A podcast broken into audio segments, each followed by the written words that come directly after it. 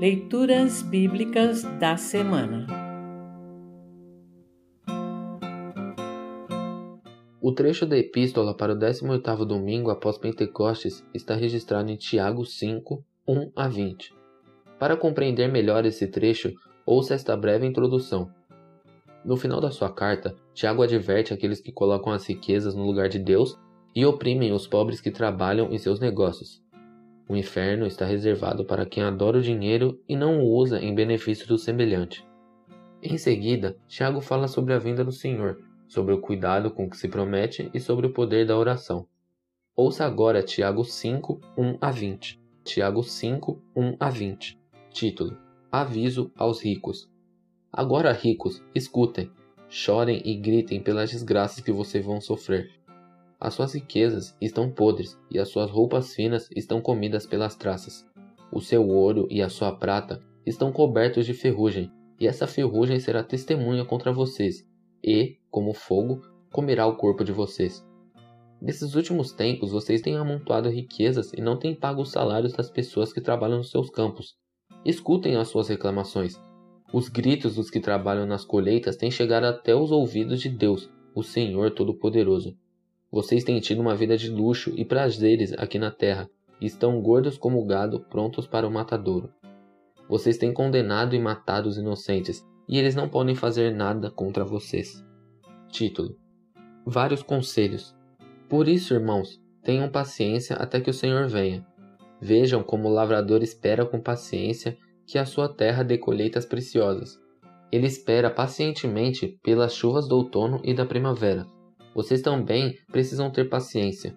Não desanimem, pois o Senhor virá logo. Irmãos, não se queixem uns dos outros para não serem julgados por Deus.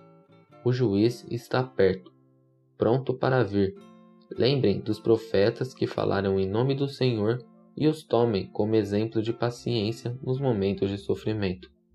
E nós achamos que eles foram felizes por terem suportado o sofrimento com paciência vocês têm ouvido a respeito da paciência de Jó e sabem como no final Deus o abençoou.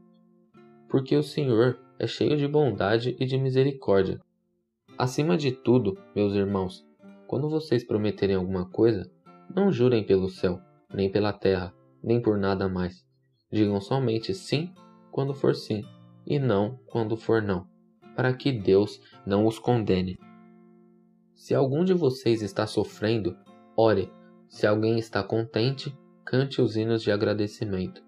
Se algum de vocês estiver doente, que chame os presbíteros da igreja, para que façam oração e ponham azeite na cabeça dessa pessoa em nome do Senhor. Essa oração, feita com fé, salvará a pessoa doente. O Senhor lhe dará saúde e perdoará os pecados que tiver cometido. Portanto, confessem os seus pecados uns aos outros e façam oração uns pelos outros, para que vocês sejam curados. A oração de uma pessoa obediente a Deus tem muito poder.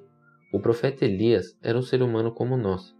Ele orou com fervor para que não chovesse, e durante três anos e meio não choveu sobre a terra.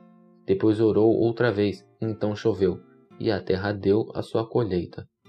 Meus irmãos, se algum de vocês se desviar da verdade e outro o fizer voltar para o bom caminho, lembrem disto: quem fizer um pecador voltar do seu mau caminho, salvará da morte esse pecador e fará com que muitos pecados sejam perdoados.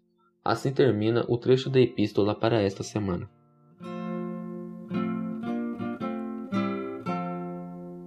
Congregação Evangélica Luterana Redentor Congregar, Crescer e Servir.